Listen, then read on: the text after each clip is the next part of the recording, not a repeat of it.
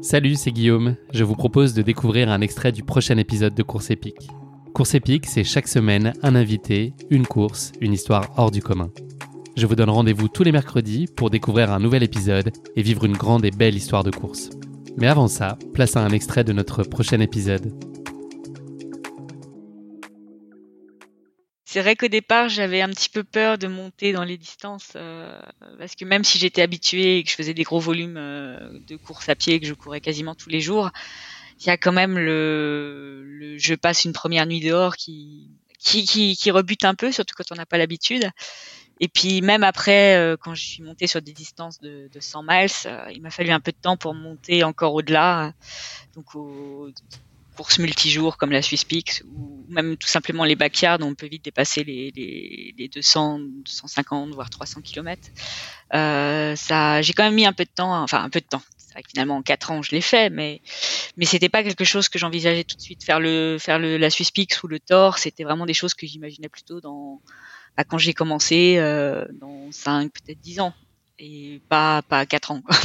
voire même 3 à vrai dire euh, parce que ça fait quand même peur et, parce qu'il faut quand même passer plusieurs plusieurs nuits dehors.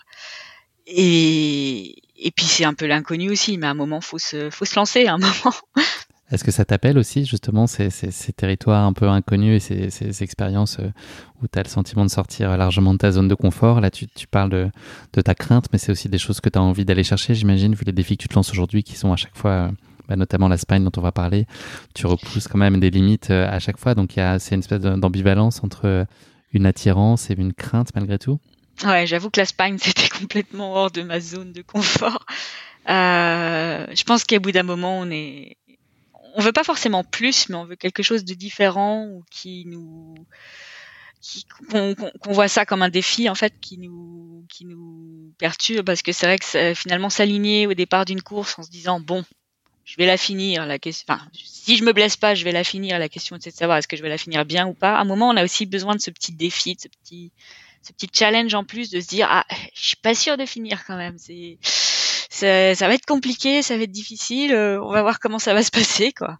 Et c'est vrai que quand on commence à, après je dis pas que quand j'ai fait le tort ou la suspic, j'avais pas peur et tout, mais quand on commence à en faire un, deux, trois, quatre, c'est la cinquième ou sixième course de plus de 300 km qu'on fait, on commence quand même à se dire bon, je vais réussir à gérer, même si ça se passe mal, je, je sais comment je vais faire.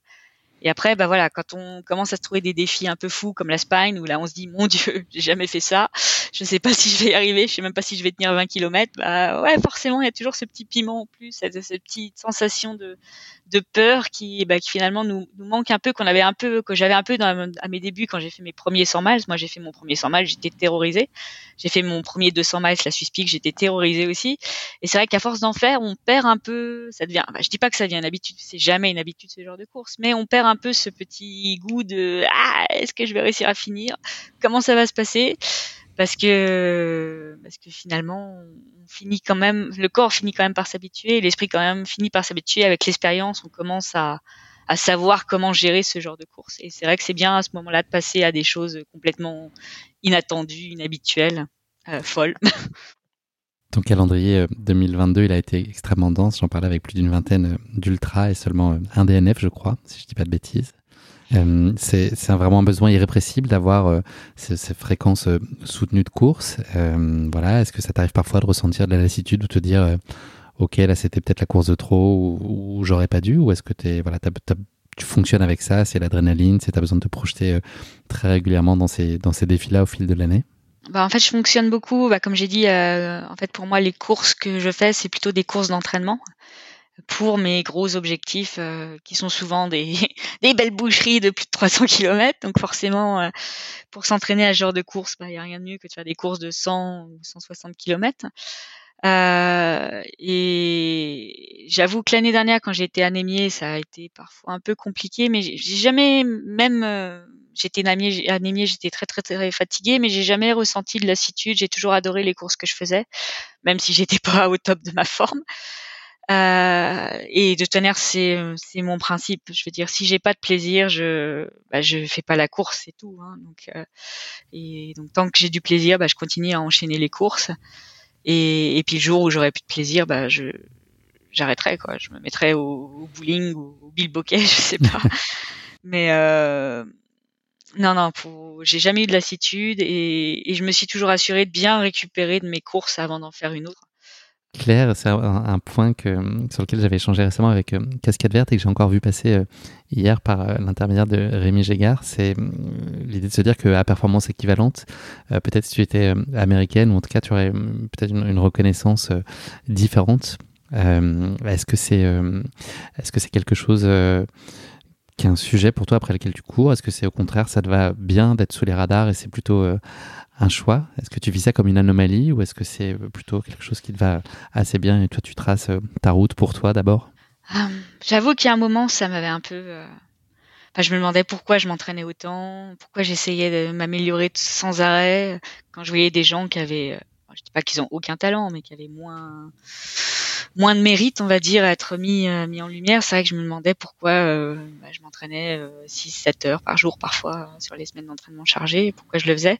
Puis après, je me suis dit, oui, mais pourquoi je le fais? Parce qu'en fait, moi, ce qui m'intéresse, c'est pas des milliers de félicitations de gens qui n'y connaissent rien au sport. C'est vraiment la reconnaissance de mes pairs. Et c'est vrai que d'avoir un des meilleurs, un des meilleurs ultra runners français qui te dit ouais bravo, t'es au-dessus du lot, ou d'avoir bah là sur la spine euh, Meren, enfin le recordman de backyard qui me dit ah euh, t'étais trop rapide, j'ai pas réussi à te rattraper.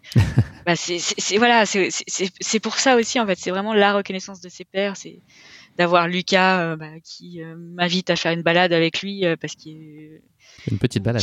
ouais, une petite balade de 1000 km à Grand Canaria ou, ou, ou qui après veut, veut, faire une course en duo avec moi. Voilà, c'est le genre de finalement, c'est, ça, ça vaut toutes les couvertures. C'est la plus belle des reconnaissances. Et, voilà, c'est la plus belle des reconnaissances. Ou même là, s'entendre dire que j'aurai le niveau pour aller à la Barclay, bah, je préfère largement qu'on me dise ça plutôt que, que d'avoir une couverture ou un article sur moi dans un dans Picsou Magazine, quoi. Picsou Magazine, c'est classe en même temps. Ah oui, j'avoue que c'est classe. ça pas mal. j'avoue que ça me plairait quand même.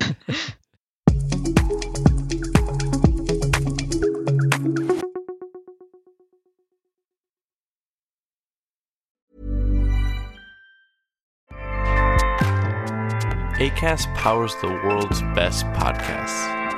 Here's a show that we recommend. This is Roundabout Season 2, and we're back to share more stories from the road and the memories made along the way. We're talking rest stops, if we're stopping to get gas. You will be timed. you will be for sure.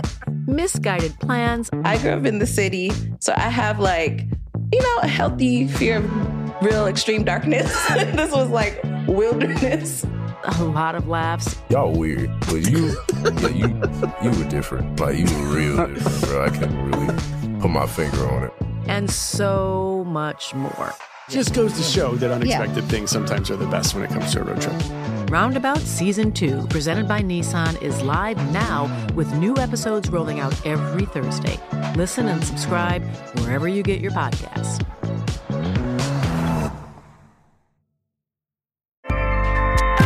ACAST helps creators launch, grow, and monetize their podcasts everywhere. ACAST.com.